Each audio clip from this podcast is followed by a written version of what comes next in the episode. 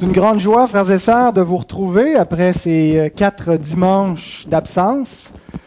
D'emblée, ma famille et moi, nous nous excusons de notre beau tan euh, après le mois de mai pénible que vous avez enduré.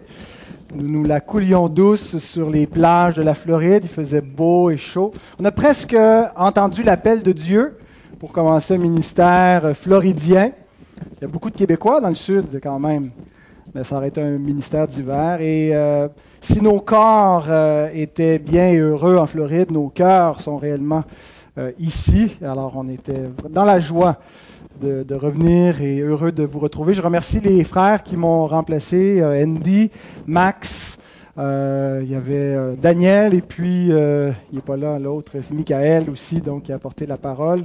On les a écoutés en différé la plupart d'entre eux et le Seigneur vous a béni, voyez, en, l'absence de votre prédicateur préféré, euh, il y en a trouvé d'autres.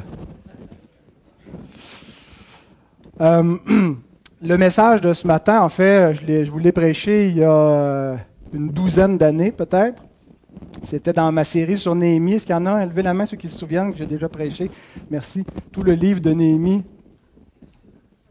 C'est flou, hein? Ça avait même fait partir du monde de l'Église, Mais euh, quand j'avais prêché, quand j'étais arrivé au dernier chapitre, Néhémie 13, je m'étais dit, si un jour euh, notre association me demande à une de nos assemblées générales d'apporter euh, la, prédication, ça va être Néhémie 13. Le jour est finalement arrivé, il y a un mois de cela. J'étais parmi les, trois prédicateurs euh, de, notre Assemblée générale cette année. Alors, euh, j'avais préparé Néhémie 13 pour eux, surtout pour les pasteurs. Et euh, donc, comme on est arrivé jeudi soir très tard, j'avais pas le temps de préparer un autre message. J'ai dit, je vais leur servir à nouveau. Alors, je m'excuse là pour euh, mes deux, trois fans qui suivent ce que je fais ailleurs à l'église, qui l'ont déjà entendu. Ben, je l'ai prêché aussi à Montréal euh, quand je suis allé à Montréal. Je l'ai prêché à Québec. Et là, je le prêche à, Saint-Jérôme. Mais c'est jamais exactement le même message, hein, parce que une prédication, c'est un, événement, c'est une rencontre. et puis, donc, je vais essayer à mesure que que je vous annonce la parole de Dieu, de l'adapter, euh, puisqu'il a été préparé pour des, ouvriers, euh, mais de l'adapter euh, à, l'Église, aux brebis. Donc, voilà. Néhémie 13, c'est un chapitre que je trouve intéressant. C'est un chapitre, moi, qui m'encourage, alors que rien ne va plus au terme du travail de Néhémie. En fait, c'est un revers après revers dans ce chapitre-là. Et euh, comme je le disais à mes frères à Québec, il n'y a rien de plus encourageant pour un serviteur, pour un pasteur, de voir que le ministère des autres va mal. Ça nous encourage. Euh, euh, en fait, surtout quand c'est des gens qu'on peut admirer. Des fois, on est heureux, on se réjouit du malheur des autres quand ce sont nos rivaux. Mais même, moi, ça m'encourage de lire que des, des, grands hommes de Dieu, comme Néhémie, euh, ont connu des échecs et que ce n'était pas encore la glorification sous leur ministère. Euh, et de, ça nous rappelle en fait dans quelle réalité nous vivons. Euh, parce que parfois dans le ministère, il y a du découragement et après de, 12 ans de, de, service dans cette Église, euh, je me rends compte qu'une des tentations, euh, ce qui a fait place peut-être à, l'idéal, à l'idéalisme euh, de, jeunes pasteurs, c'est davantage le cynisme qui tend à venir le remplacer. Ou quand on commence dans l'œuvre, on croit que tout est possible, que ça va être le réveil, et puis plus on avance, on se dit ça arrivera jamais, et on croit plus rien, et on devient cynique et amer. Je ne suis pas rendu à ce point-là, ça s'en vient je vais grandir en amertume, mais euh, et, de voir en fait que c'est l'œuvre normale de Dieu qui a, euh, qui a des revers, qu'on ne s'en va pas juste en, augmentant, en grandissant, en se sanctifiant, ce que les choses aillent toujours mieux. Euh, il y a des reculs aussi. et donc de, de, de, de, se rappeler cela, et comme Paul aussi, qui se rappelle dans 2 Corinthiens 12, 10, il dit même qu'il se plaît dans les faiblesses, dans les outrages, les calamités, les persécutions, dans les détresses pour Christ, car quand je suis faible, c'est alors que je suis fort. Le Seigneur, en fait, permet, veut euh, qu'on ait ces rendez-vous avec euh, des obstacles, avec euh, des, des découragements. ça nous garde humbles et on en a bien besoin. certains plus que d'autres, j'en fais partie.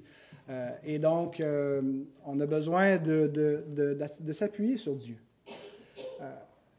on, s'appuie si facilement sur, euh, sur ce qu'on voit. Euh, on s'appuie sur, sur l'homme, sur nous-mêmes, sur nos ressources, et c'est difficile de marcher par la foi, de faire confiance à Dieu, ce Dieu qu'on ne voit pas, en qui nous espérons. Euh, et les épreuves, les faiblesses, les outrages, les persécutions, les détresses nous apprennent finalement à, à, ne, plus espérer autre que dans notre Seigneur. Donc, euh, c'est pour ça que ce texte m'encourage, même si euh, ça semble être assez décourageant ce qu'on lit dans ce, chapitre-là. Donc, je vous mets un petit peu le contexte du chapitre, en fait, de tout le livre. Le livre de Néhémie, euh, l'histoire a lieu après l'exil du peuple juif. On se souvient que Dieu avait déjà, dans la loi de Moïse, annoncé que si le peuple abandonnait l'alliance. Si le peuple se rebellait contre la loi, il y aurait des conséquences, puisque l'ancienne alliance était une alliance conditionnelle. C'est pas comme la nouvelle alliance où elle est, on on peut pas la, transgresser, elle ne dépend pas de nous. Ça ne veut pas dire que Dieu ne va pas nous, nous, corriger comme, comme ses enfants, nous élever, mais on ne peut pas, quelque part, être abandonné sous la malédiction, comme c'était le cas dans l'Ancienne Alliance. Et Dieu avait annoncé qu'est-ce qui arriverait au peuple s'il euh, euh, se rebellait contre lui. On a ça en particulier au chapitre 27-28 du Deutéronome, euh, les malédictions hein, de la, loi. Et entre autres, c'était l'exil. L'exil, donc, est arrivé sur le peuple d'Israël au, terme, en fait, c'est un peu la, fin du livre des rois et des, chroniques. Ça finit par un jugement. L'histoire du peuple de l'Ancienne Alliance finit en jugement et il est exilé, les gens sont déportés pour une longue période de temps. Et mais Dieu, dans son jugement, a aussi une promesse, la promesse de restauration, parce que c'est par la restauration que va venir euh, éventuellement la postérité, par qui toutes choses seront restaurées. Et donc, l'exil ne devait pas durer pour toujours, ça ne devait pas être un jugement absolu qui allait détruire la nation d'Israël, mais qui allait préserver, qui allait la ramener. Et donc, on voit, euh, l'exil a lieu 586 euh, avant Jésus-Christ. environ 70 ans, 71 ans après l'exil, le temple est rebâti. Il y a déjà eu des vagues de retour de l'exil en, Israël. Et Néhémie, lui, est beaucoup plus tard. Il est environ 141 ans après le commencement de l'exil. On situe autour de 445 avant Jésus-Christ. Donc, le retour de l'exil, c'est déjà fait. C'est vraiment dans la dernière partie, si on met chronologiquement l'histoire de l'Ancien Testament. Néhémie vraiment, est vraiment vers la toute fin avec euh, certains autres prophètes euh, post-exiliques dans les petits prophètes. Et donc, euh, Néhémie, qu'est-ce qu'il faisait? en fait, il était échanson du roi Artaxerxès, un roi perse. il ne vivait pas donc à Jérusalem, il vivait à Suse. Et quand il apprend le, le, lent progrès de la reconstruction de Jérusalem, que la muraille n'est pas rebâtie, que la ville est toujours sur ses ruines, même si le temple a été érigé, son cœur est là. Hein. Il a beau être à Suse, euh, dans, ce palais somptueux, son cœur est pour Israël, pour l'espérance d'Israël, et donc il plaide, il, demande au roi s'il peut euh, aller prêter main forte aux troupes d'Israël pour euh, rebâtir cette ville-là, en lui promettant de revenir plus tard. Et donc le roi consent à sa demande et il, le fait même gouverneur euh, de, de, de, la, de, la, Judée. Dans Néhémie vient sous un roi païen et euh, il, est, il, est, pourtant un juif et c'est lui qui, qui, est le gouverneur, qui est l'autorité civile et qui va être le leader pour rebâtir les murailles qui vont se rebâtir en un temps record. Et c'est pas seulement, euh, et on voit en fait qu'il serait resté une douzaine d'années à, Jérusalem et qui a exercé son, son travail. En fait, les, les, les, murailles sont bâties dans les premiers mois. Ça a été assez spectaculaire, mais euh, après ça, Néhémie est quand même demeuré là pour continuer à rebâtir le peuple. Et on lit dans Néhémie 5.14, je ne vous ai pas fait, euh, Michel, les, petits feuillets habituels. Ah, ben, il n'y en, a pas. Donc, oubliez, vous allez devoir suivre dans vos Bibles ce matin. Néhémie 5.14, Donc, dès le jour où le roi m'établit leur gouverneur dans le pays de Juda, depuis la vingtième année jusqu'à la trente-deuxième année du roi Artaxerxès, pendant douze ans, ni moi ni mes frères n'avons vécu des revenus du gouverneur. Donc, Néhémie a été gouverneur pendant douze ans. Et, euh, enfin, il n'a pas pris les revenus de gouverneur, mais ça nous donne un repère temporel du temps qui a passé là. On peut imaginer 12 années, hein, c'est le temps, que, j'ai fait ici avec vous jusqu'à présent, 12 années de, travail à essayer de bâtir. il, a bâti littéralement la muraille, mais c'était plus que ça, c'était de réformer le peuple. C'était de ramener le peuple à la parole de Dieu. De, montrer au peuple qu'est-ce qui vient de se passer, ce jugement. Le peuple a été exilé, la, la main de Dieu s'est abattue. Maintenant, on doit revenir et garder la loi, être un peuple fidèle. Et au terme du livre, euh, au chapitre 10, si vous tournez un peu vers la fin du chapitre 10, euh, et, Néhémie vient clore sa mission en s'assurant que le peuple s'engage. Il renouvelle l'alliance. Le peuple renouvelle l'alliance avec Dieu et il s'engage à trois niveaux. Un engagement envers la famille, un engagement envers le sabbat et un engagement envers le temple. Versets 30, 31 et 32.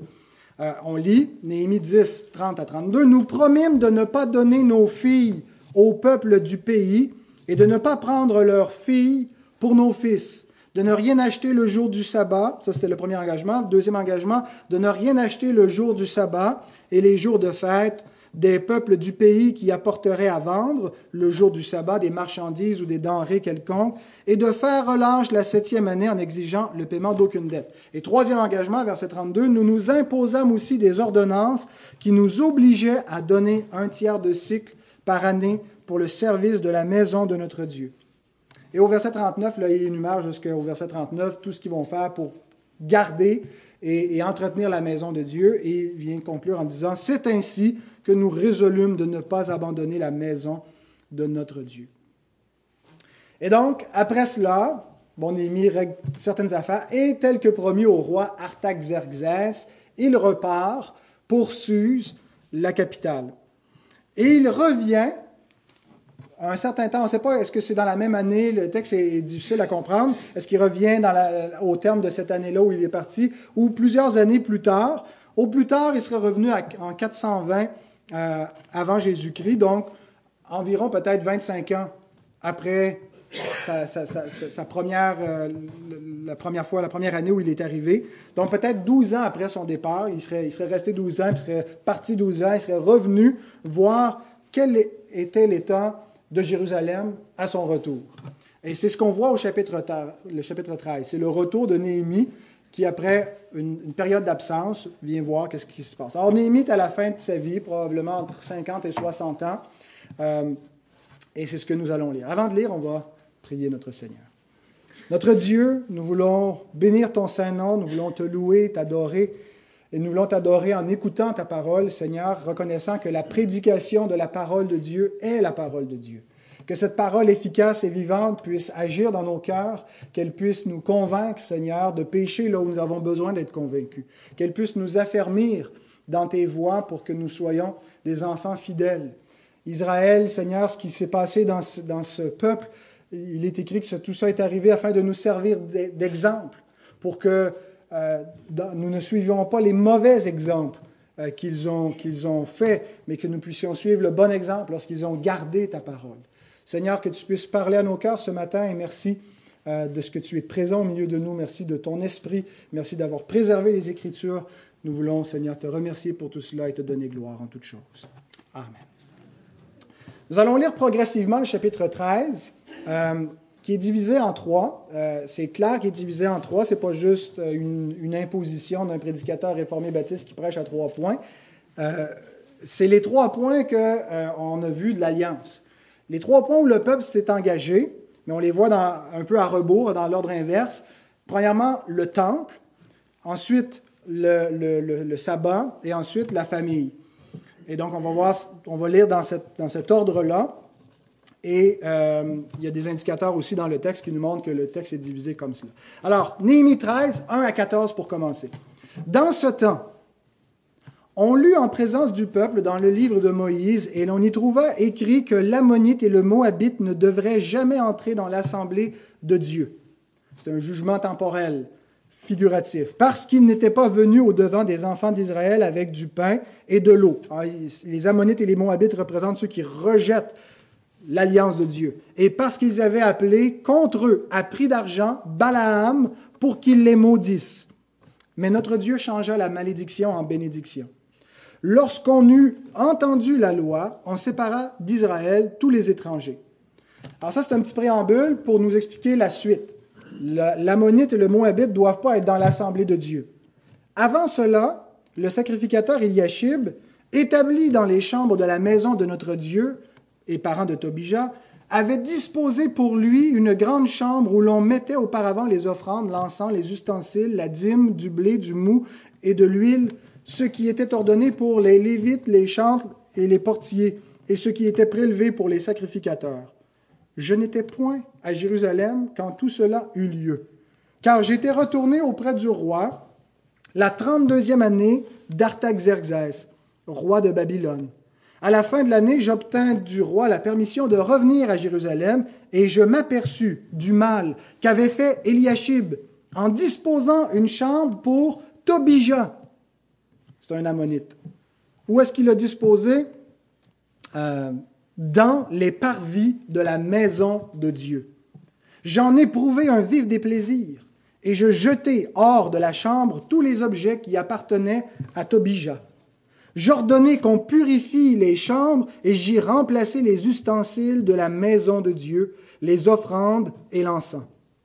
J'appris aussi que les portions des Lévites n'avaient point été livrées, et que les Lévites et les chantres chargés du service s'étaient enfuis chacun dans son territoire. Je fis des réprimandes aux magistrats, et je dis pourquoi la maison de Dieu a-t-elle été abandonnée? Et je rassemblai les Lévites et les chantres, et je les remis à leur poste. Alors tout Judas apporta dans les magasins la dîme, du blé, du mou et de l'huile. Je confiai la surveillance des magasins à Shélémia, le sacrificateur, et à Tsadok, le scribe, et à Pédaja, l'un des Lévites, et je leur adjoignis Anan, fils de Zakour, fils de Matania, car ils avaient la réputation d'être fidèles. Ils furent chargés de faire les distributions à leurs frères. Souviens-toi de moi. C'est le refrain du chapitre 13. Souviens-toi de moi ô mon Dieu, à cause de cela, et n'oublie pas mes actes de piété à l'égard de la maison de mon Dieu, et des choses qui doivent être observées. Donc, première, euh, premier chapitre, Néhémie revient, première chose qu'il constate, le temple. Nous nous étions engagés à sacrifier à, ne pas abandonner la maison de Dieu, à prélever de la dîme sur tout notre revenu, notre avoir, pour s'assurer que les Lévites aient de quoi vivre, pour euh, s'occuper, eux, des sacrifices et de la maison de Dieu. Il revient, les Lévites sont repartis chez eux, euh, les portions qu'ils devaient avoir pour euh, subvenir à leurs besoins ne leur ont pas été données.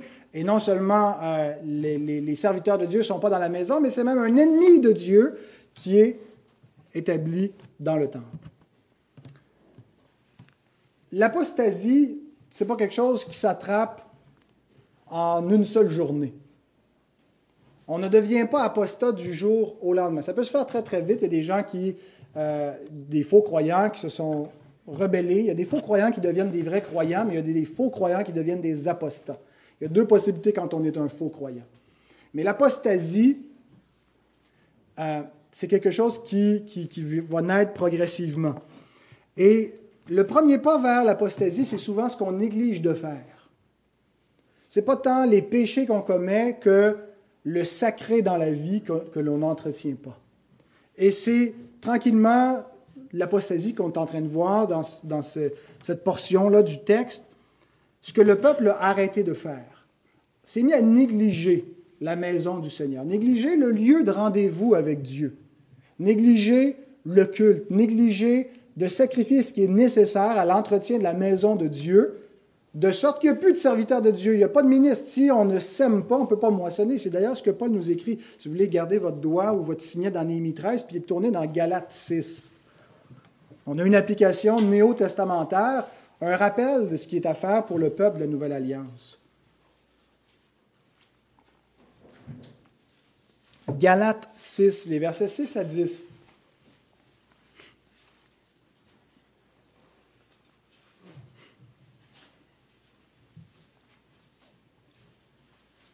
Vous devrez toujours faire ça. Vous laissez vos Bibles plutôt d'afficher. Ça permet de, prendre mon souffle et vous de refaire votre concentration. Hein.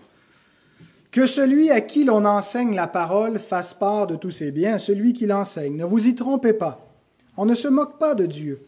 Ce qu'un homme aura semé, il le moissonnera aussi. Celui qui sème pour sa chair moissonnera de la chair la corruption. Mais celui qui sème pour l'esprit moissonnera de l'esprit la vie éternelle. Ne nous lassons pas de faire le bien, car nous moissonnerons au temps convenable si nous ne nous relâchons pas. Ainsi donc, pendant que nous en avons l'occasion, pratiquons le bien envers tous, surtout envers les frères en la foi.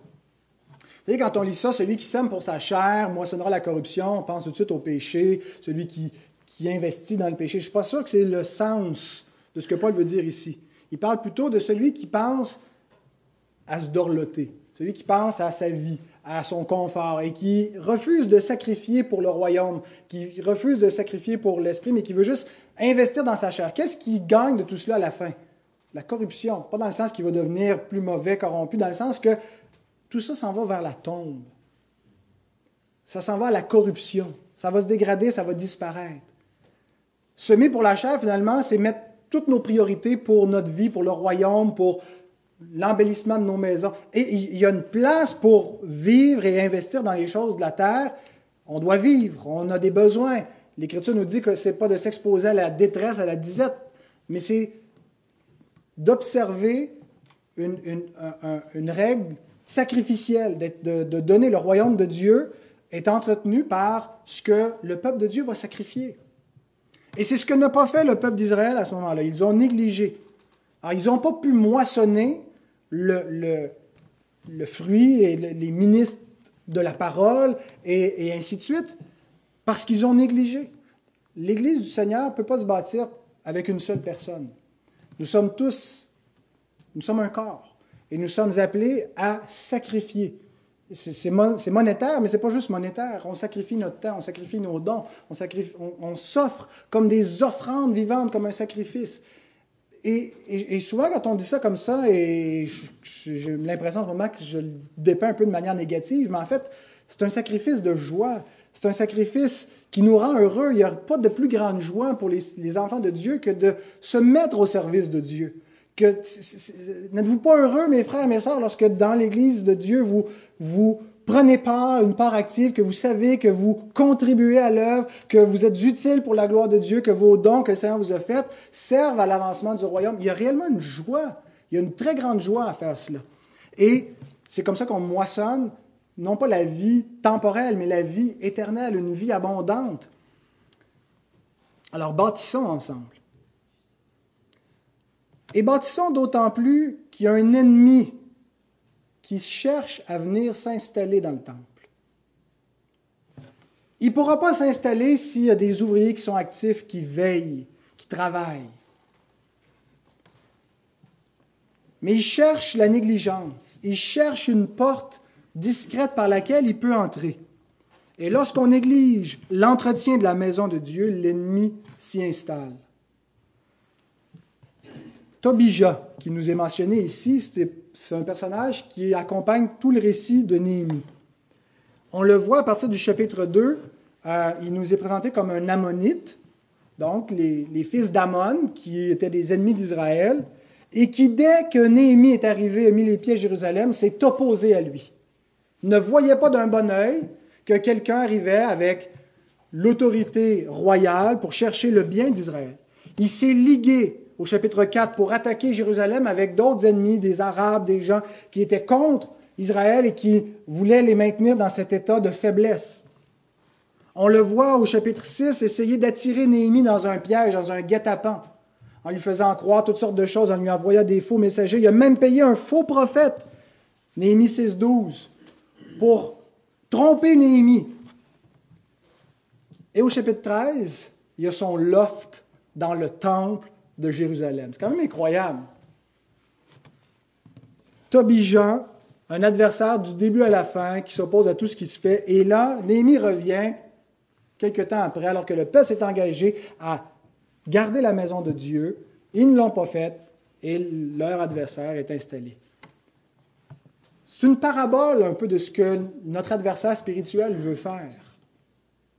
Nous amener à être négligents pour se faire une place dans l'Église afin de neutraliser la prédication. Lorsque l'Église est prise d'assaut par l'ennemi, lorsqu'elle est remplie de, faux croyants et que, l'ennemi s'est fait un loft, bien, on doit compromettre sur plein de choses. On ne peut plus prêcher l'Évangile, en tout cas pas aussi vigoureusement. Euh, on doit modifier toutes sortes de choses pour mettre l'ennemi confortable. Alors, ce qui devait être des chambres consacrées au service de Dieu devient des chambres consacrées au confort de l'ennemi de Dieu. L'ennemi veut s'introduire dans l'Église par la fausse doctrine, par la tolérance du péché, par toutes sortes de, moyens détournés, par la culture du monde. Et, et, ce n'est pas facile, frères et sœurs, de garder cet équilibre entre on veut être prudent, mais on ne veut pas être sectaire. Hein, parce que le sectarisme, c'est pas pour la gloire de Dieu. Les églises repliées sur elles-mêmes, qui n'ont pas de lien avec qui que ce soit, euh, qui voient tout le monde comme des, euh, fils de la GN, sauf eux-mêmes, qui pensent qu'ils sont les seuls qui sont sauvés, ben, c'est souvent des synagogues de Satan elles-mêmes. Ça devient des sectes. Mais tout en étant euh, pas sectaire, des fois on tombe dans l'autre extrême, d'être complètement ouvert et, vulnérable. Il y a une prudence, hein, prudent comme des serpents, simple comme des colombes la question du péché, l'Écriture nous dit d'un côté que l'amour couvre une multitude de péchés. Mais ça ne veut pas dire que l'amour ferme les yeux, qu'on fait semblant des gens vivent dans le désordre, des gens qui, euh, déshonorent le Seigneur, qui ne gardent pas ses commandements, que l'Église ferme les yeux parce que l'amour couvre une multitude de péchés. Ça veut dire que l'Église doit être toujours prompte à pardonner, qu'on doit nous-mêmes être capable de souffrir de l'injustice. Mais la grâce, ce n'est pas la complaisance. L'Église doit maintenir une discipline, doit garder la sainteté au milieu de ses membres.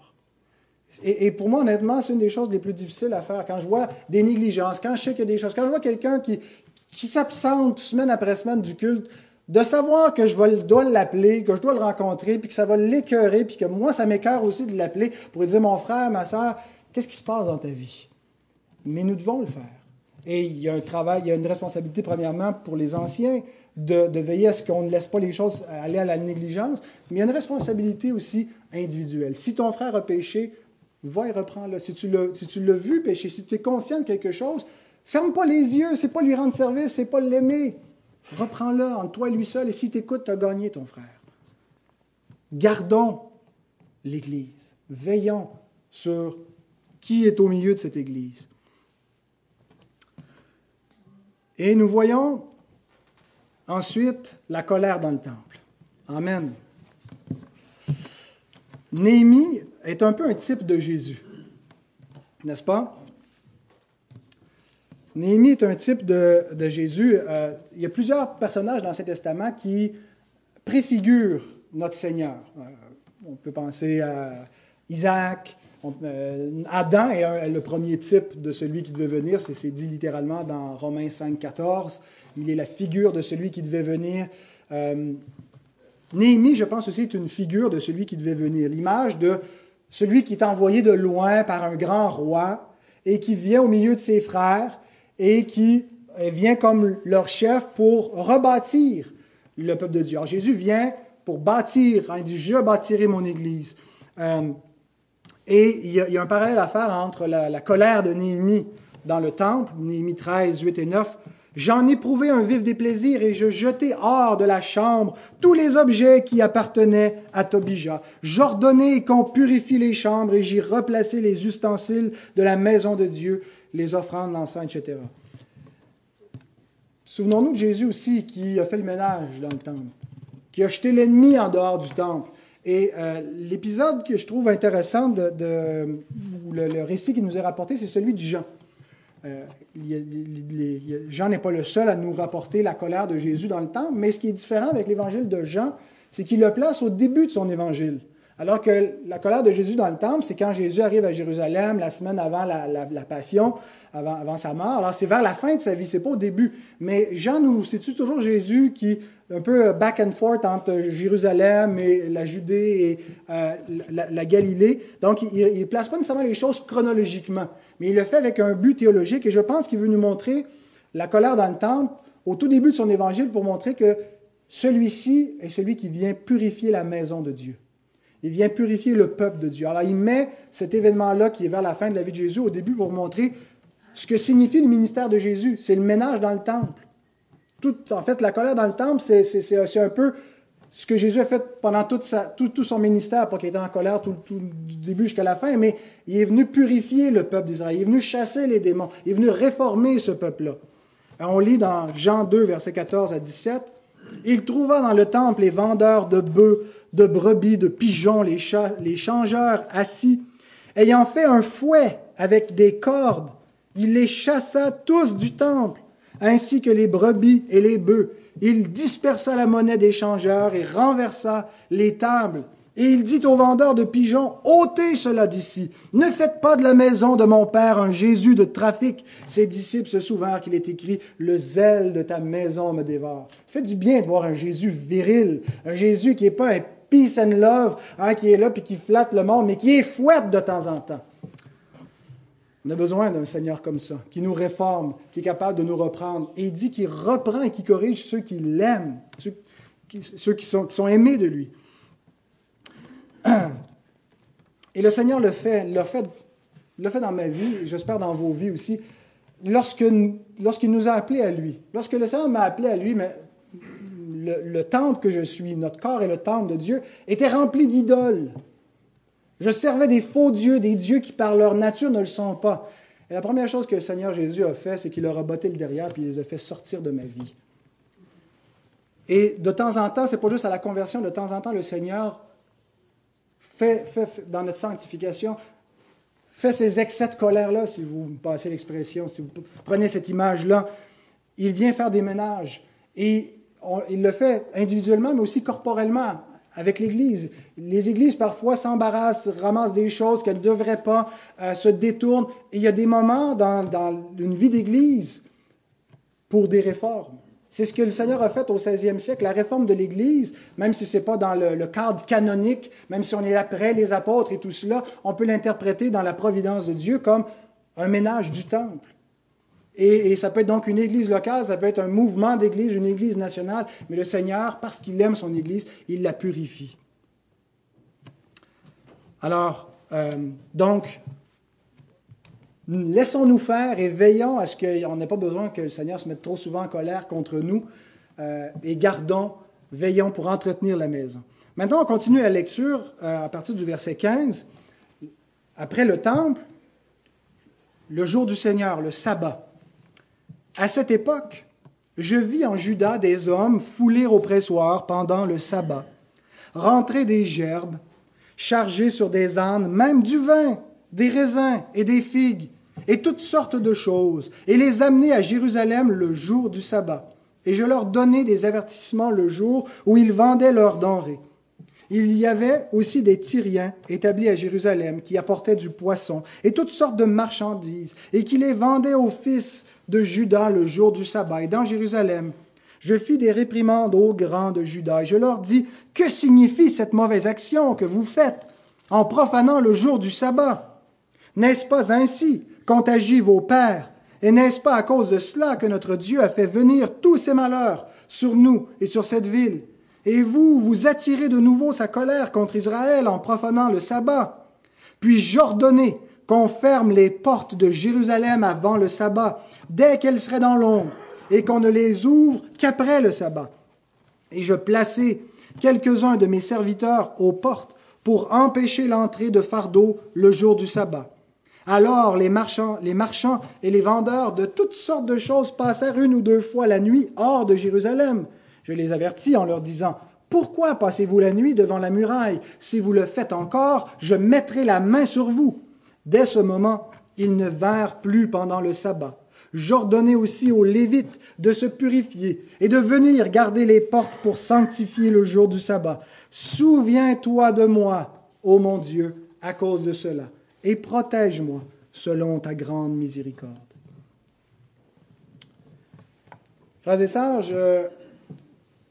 Vous savez, je suis un tenant du sabbat. C'était peut-être même une nouveauté euh, pour beaucoup de vous quand euh, j'ai commencé à servir ici et l'insistance agaçante peut-être pour certains d'entre vous que j'avais de vous parler du sabbat. Et euh, je crois, et ma, position s'est un petit peu raffinée, euh, précisée en étudiant la, théologie, je crois que le sabbat de l'Ancienne Alliance et de la Nouvelle Alliance ne sont pas identiques. D'abord, ce n'est pas le même jour. Euh, nous sommes dans un sabbat accompli, le, jour du Seigneur, le jour de la résurrection. il y a une continuité, cependant, et notre sabbat n'est pas défini par les, préceptes de l'ancienne alliance, où c'était surtout une cessation, c'était surtout euh, le repos après le travail. Euh, nous entrons dans le repos d'un autre. C'est pas le repos que nous avons mérité, c'est le repos de Christ. C'est le repos qui vient après son œuvre à lui. Et, le, moyen suprême par lequel nous observons sabbat, c'est euh, par en, nous, en nous réunissant et en adorant le Seigneur, en consacrant une partie de la journée. Bien sûr, je pense qu'on devrait aussi essayer d'éviter autant que possible d'utiliser de, la journée de manière futile, euh, faire tout notre magasinage ou nos travaux qu'on n'a pas eu le temps de faire.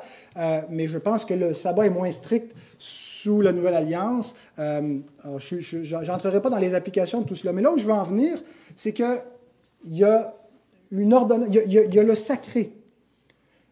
Le, sabbat, en fait, c'était le jour qui était consacré pour l'adoration de Dieu. Et je me souviens, euh, quand il y a quelques années, on avait euh, le docteur euh, Joseph Paipa qui était venu nous enseigner ici sur le, culte. et il a écrit, lui, un livre sur le, jour du Seigneur. Il est un, farouche tenant de cette question-là. Il est beaucoup plus strict. mais les presbytériens aussi, c'est parce qu'ils voient l'ancienne alliance comme une alliance de grâce hein, et, pas de, pas de euh, je ne vise pas de, de presbytérien parmi nous en disant cela. Euh, mais euh, il a dit quelque chose pendant son cours qui me fait beaucoup réfléchir. Il dit le rejet des ordonnances créationnelles. C'est quoi les ordonnances créationnelles? Le respect de la vie. C'est les ordonnances que Dieu a données à la création. Le respect de la vie, le mariage, le travail, la valeur du travail et le sabbat. On vit dans une société qui a rejeté les ordonnances créationnelles, qui les a redéfinies, qui les a massacrées. Ça commence jamais avec celles qui nous apparaissent les plus sacrées, les plus importantes. Ça commence toujours avec, en fait, le rejet du sacré, c'est-à-dire du sabbat, le rejet du culte, le rejet de Dieu. On vit dans une culture qui méprise le mariage, qui a fait sauter le mariage, la culture du divorce, qui a redéfini le mariage, où c'est plus seulement le mariage entre un homme et une femme, et un homme et un homme, une femme et une femme, plusieurs hommes, plusieurs femmes. On, a redéfini le mariage. On n'est pas en train de maintenir l'ordonnance créationnelle du mariage telle que le Créateur l'a établie au commencement. On est dans une culture de la mort. Le respect sacré de la vie, l'homme fait, Dieu a fait l'homme à son image. Il est une image de Dieu et sa, valeur est sacrée. Mais on le tue dans le ventre de sa mère, on le tue à l'autre extrémité de la vie, on l'euthanasie. On n'a pas un respect pour la valeur sacrée de la vie. Le mépris du travail dans une société qui veut de moins en moins travailler. Hein, on travaille de moins en moins, mais on veut toujours avoir de plus en plus de récréation et de, revenus. Tout ça, me disait le, docteur Piper, euh, a commencé lorsque la société a voulu se séculariser, lorsqu'on a rejeté la transcendance dans la société, la référence à Dieu, lorsqu'on veut être une société qui existe sans avoir à rendre un culte à Dieu, sans être des adorateurs. Mais l'homme ne peut pas être autre chose qu'un adorateur. S'il adore pas Dieu, il va adorer quand même, mais il va adorer des idoles. Il va adorer des faux dieux. Ça n'aura peut-être pas la forme d'un culte régulé euh, à chaque semaine, qui lui rappelle qui est son Dieu et qu'est-ce que son Dieu attend de lui. Mais il va avoir néanmoins une adoration dans sa vie. Il va adorer, il va servir des faux dieux, des idoles, il va servir leurs commandements. Et il va finir par rejeter les commandements du Créateur, les ordonnances créationnelles. Alors pourquoi le jour du Seigneur est si important? Parce que c'est le rendez-vous avec le sacré chaque semaine. C'est le rendez-vous avec celui qui est transcendant, celui qui est au-dessus de nous, celui qui permet que tout le reste tient en place. Celui qui nous rappelle que même si tu vis un moment creux dans ton mariage avec ton mari, ta femme, t'en as marre, mais parce que Dieu est Dieu, il te rappelle à être fidèle, il te rappelle à aimer ta femme, à aimer ton mari, à te sacrifier. Et si tu n'as pas un rappel, si tu n'as pas la parole de Dieu qui te prêche et qui te maintient, qui t'entretient, ben tu finis comme les serviteurs d'idoles qui abandonnent les autres ordonnances créationnelles. Alors c'est pour ça que le sacré, finalement, maintient tout le reste et que notre société a commencé par balayer. Avant même, c'était des lois. les magasins étaient fermés le dimanche. Pourquoi? Parce que c'était le jour du Seigneur. Je ne suis pas en train de plaider pour dire on va revenir à l'époque de Maurice Duplessis. On ne changera probablement pas cette culture-là, mais on a le devoir, nous, de maintenir pour nous cette culture-là. D'être des gens qui reconnaissons la transcendance de Dieu et, la place de Dieu et qu'on lui doit un culte et qu'on doit se placer sous ses ordonnances et sous sa sainte parole et recevoir ses instructions. Ne soyons pas négligents. C'est pas juste parce qu'ils ont abandonné le sabbat que Dieu les a livrés à l'exil, mais c'est à cause de tout ce que ça l'a entraîné qu'ils négligent le temple, les sacrifices, le rendez-vous avec Dieu, la parole de Dieu, ça l'a amené tout le reste. Ça a fait d'eux des idolâtres. N'abandonnons pas notre assemblée. Le, Hébreu 10, 25, ça ne veut pas juste dire ne pas quitter notre église locale, ça veut dire n'abandonnons pas la réunion de nous-mêmes, ne négligeons pas le rassemblement, les saintes convocations. Et c'est comme ça souvent que ça commence. On se dit, je peux aussi bien être chrétien chez nous, qu'être chrétien à l'Église, que ça change. L'Église n'est pas essentielle parce qu'on a compris que c'est pas vrai que hors de l'Église, il n'y a point de salut. Le salut, c'est croire en Jésus-Christ. L'Église, c'est un petit plus, mais ce n'est pas absolument essentiel. Vous connaissez cette parabole euh, du tison? C'est un pasteur qui euh, visite un paroissien qui avait manqué 4-5 dimanches. Alors, il euh, frappe à la porte le dimanche après-midi chez lui.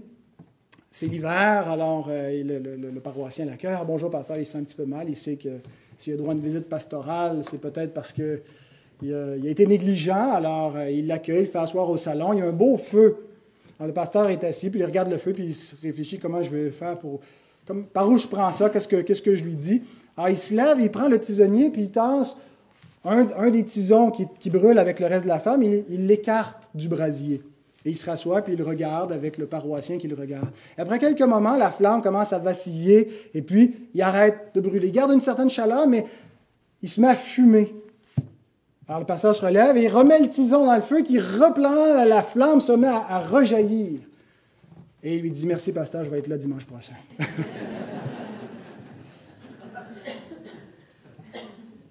On est un corps. La vie chrétienne n'a pas été pensée par Dieu, n'a pas été conçue par Dieu pour être vécue seul dans son coin. Oui, on a une relation individuelle avec Christ, mais on, fait partie d'un corps c'est là qu'on est appelé à servir, c'est là qu'on est appelé à entretenir la flamme. Veillons et ne négligeons pas. Et Jésus nous dit, veillez que ce jour, lorsqu'il va venir comme un voleur, ne ne, vous surprennent. Veillez ce que vos cœurs ne, s'apesantissent pas par les excès du manger et du boire. On a des existences faciles et confortables, n'est-ce pas? Euh, même si des fois on la trouve pénible, notre existence, on peut passer par des, hauts, des bas, mais ça serait facile pour nous de, de s'engourdir dans les excès du manger et du boire. Mais c'est à nous de veiller, d'apprendre à se priver, d'apprendre à utiliser les moyens de grâce pour se garder éveillé parce que on va s'endormir autrement. On n'est pas plus fort que l'attrait du sommeil, le sommeil spirituel.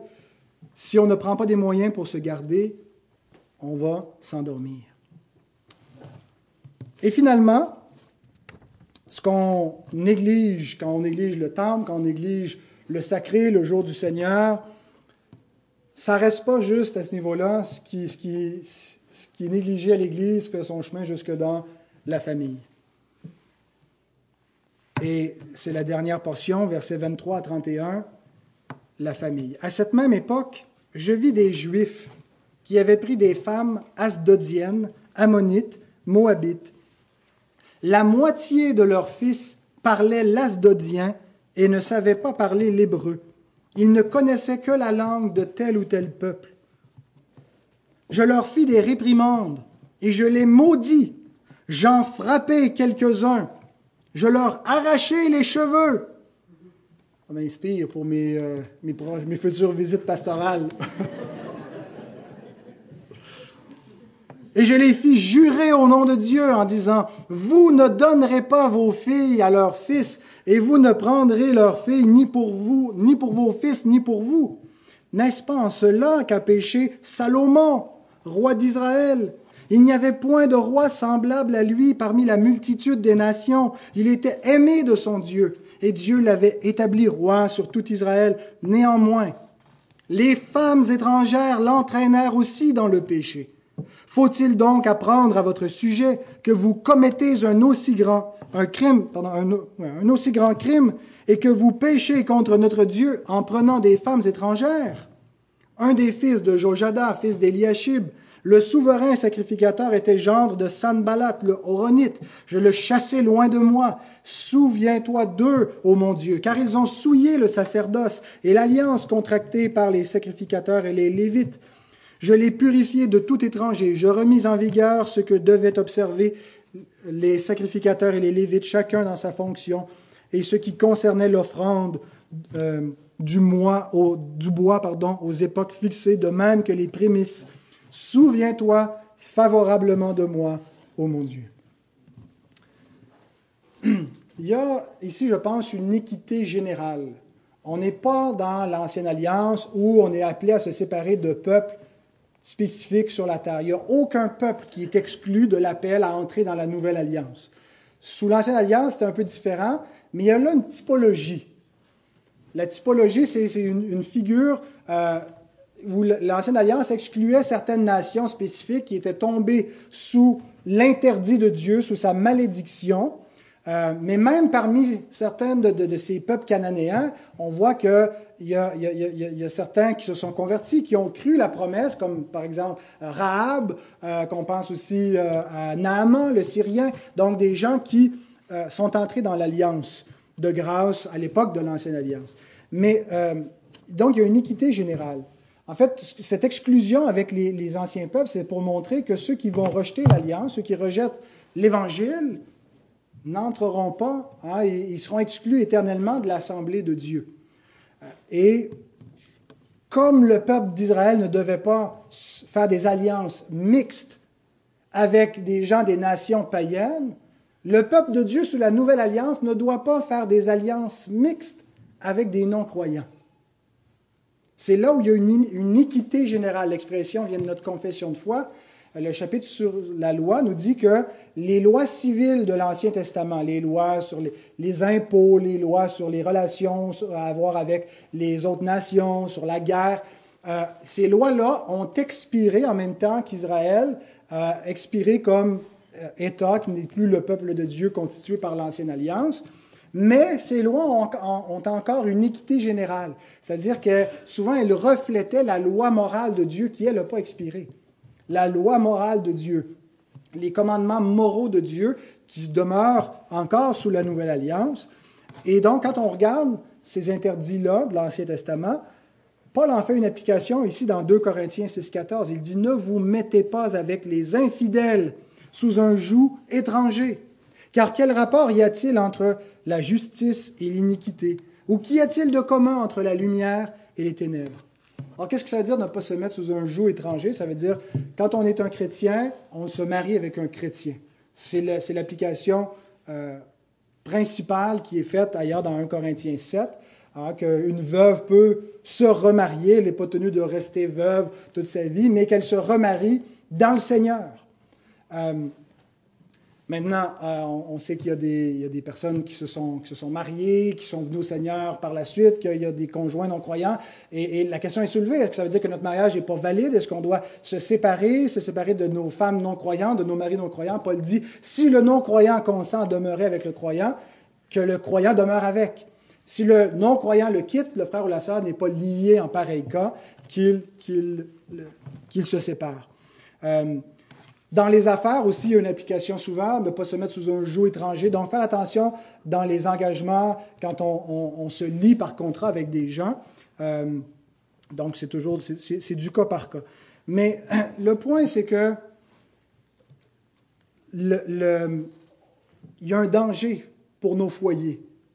Quand nos foyers ne peuvent plus être clamés pour Christ, parce qu'il y a des adversaires du Christ, il y a des serviteurs d'idoles qui sont dans nos foyers, il y a un, réel danger que, l'espérance de la foi meure avec nous.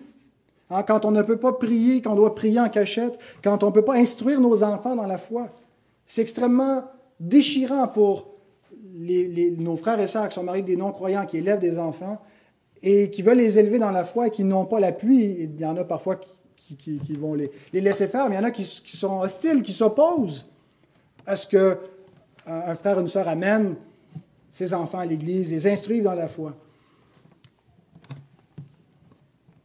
Bien-aimés, on doit clamer nos foyers pour le Seigneur. Et si on ne peut pas le faire, que ce ne soit pas à cause d'une négligence de notre part. Si on est pris pour vivre dans un, foyer divisé, hein, l'épée de la séparation, Christ qui dit, je ne suis pas venu amener la paix, mais l'épée, la séparation entre deux membres d'une même famille, que ce ne soit pas à cause de notre négligence que euh, ne puisse pas nommer le nom de Christ, parce qu'on a décidé, nous, de se mettre sous un joug étranger, parce qu'on n'a pas tenu compte de la parole de Dieu, parce que on, et, ça prend énormément de sagesse pour vous qui êtes, qui êtes mariés des non-croyants pour savoir comment essayer de gagner votre mari, votre femme à Christ. Et, ce que l'Écriture, sur quoi l'Écriture met l'emphase, c'est d'essayer de les gagner sans parole, par notre bon exemple, par nos bonnes œuvres. Ça ne veut pas dire qu'on ne doit jamais leur prêcher, mais s'ils nous donnent la, liberté, faisons-le. Parlons-leur du Seigneur et invitons-les à se tourner vers, vers, vers Christ. Mais donc, la négligence de ce peuple-là, qui est allé vers les mariages mixtes, qui n'a pas tenu compte, et gardons au sein de cette Église, pour ceux qui vont se marier éventuellement, les jeunes qui ne sont pas encore mariés parmi nous, cherchez des maris, des femmes croyants. C'est un commandement du Seigneur, se marier dans le Seigneur. J'ai intitulé ma prédication Samper Reformanda. Il y a 12 ans, Mme Payette, je lui avais demandé qu'est-ce que ça voulait dire. Toujours est en train de, se réformer, de, se, de reprendre la forme. Hein, vous en êtes rappelé. Samper Reformanda, c'était une expression en latin et que les réformateurs utilisaient pour montrer qu'en fait, tout leur travail de réformer l'Église n'était pas achevé au terme du 16e siècle. Une réforme, en fait, c'est quelque chose qui est continuel. On n'a jamais fini de réformer l'Église, de se réformer soi-même. C'est la sanctification, finalement. On va veiller comme ça jusqu'à la glorification. Et je vous donne trois points en terminant. Pourquoi euh, trois, trois, points à retenir. Et pourquoi moi, ce, passage m'encourage? Premièrement, on ne doit pas être surpris par le penchant naturel vers le péché, le penchant naturel vers la négligence. Euh, on ne doit pas s'en surprendre dans nos enfants. Hein? on, a, une théorie, une théologie théorique que nos enfants sont dépravés. Pourtant, quand ils nous désobéissent, hein, il y a quelque chose en nous qui réagit. Comment oses-tu résister à mes commandements? Mais on ne devrait pas se surprendre. Ils sont dépravés.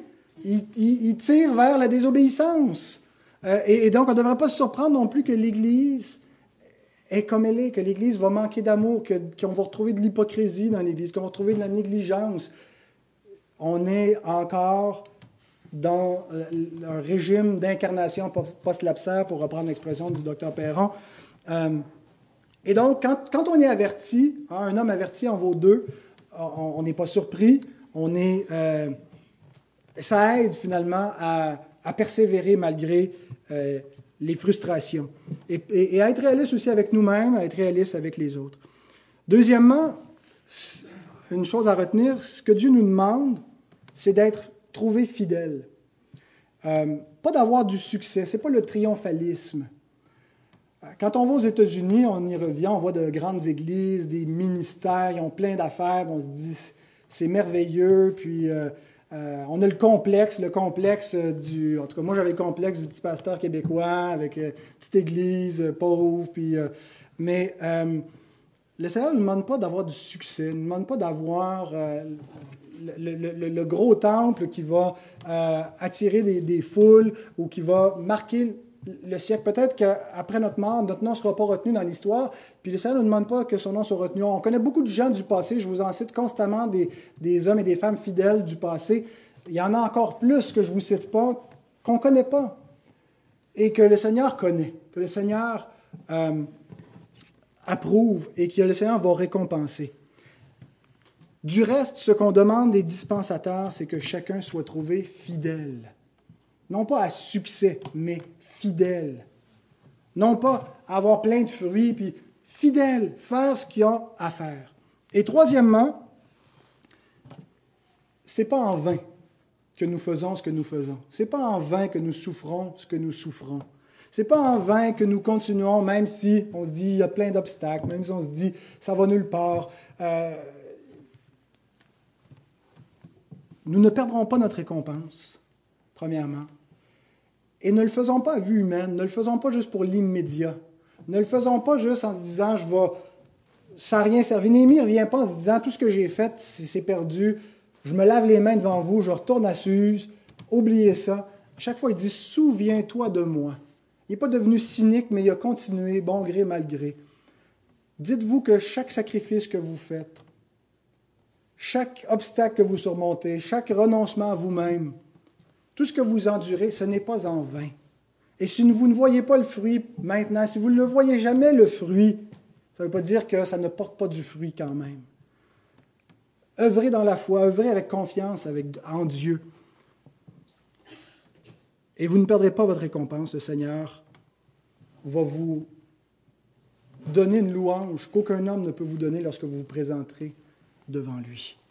Alors devant ces fléaux, quand Néhémie revient, le temple abandonné, le jour du Seigneur délaissé, profané, la famille de Dieu, les, croyants qui se marient avec des non-croyants, les, gens qui ont perdu leur langue maternelle, ils ne se découragent pas, ils se tournent vers Dieu. Ce n'est pas simplement de, se, dire à lui-même des perd pas courage, puis de, se fouetter avec l'ardeur de son automotivation. Mais il ne devient pas cynique parce qu'il a foi en Dieu, pas en des hommes. Même pas en lui-même, c'est pas en lui qu'il se confie. Souviens-toi de moi favorablement, ô mon Dieu. Faisons nôtre cette prière. Dans nos mariages, dans l'éducation de nos enfants, dans notre vie d'Église, dans nos ministères, dans notre travail, dans nos épreuves. Que le Seigneur bénisse sa parole.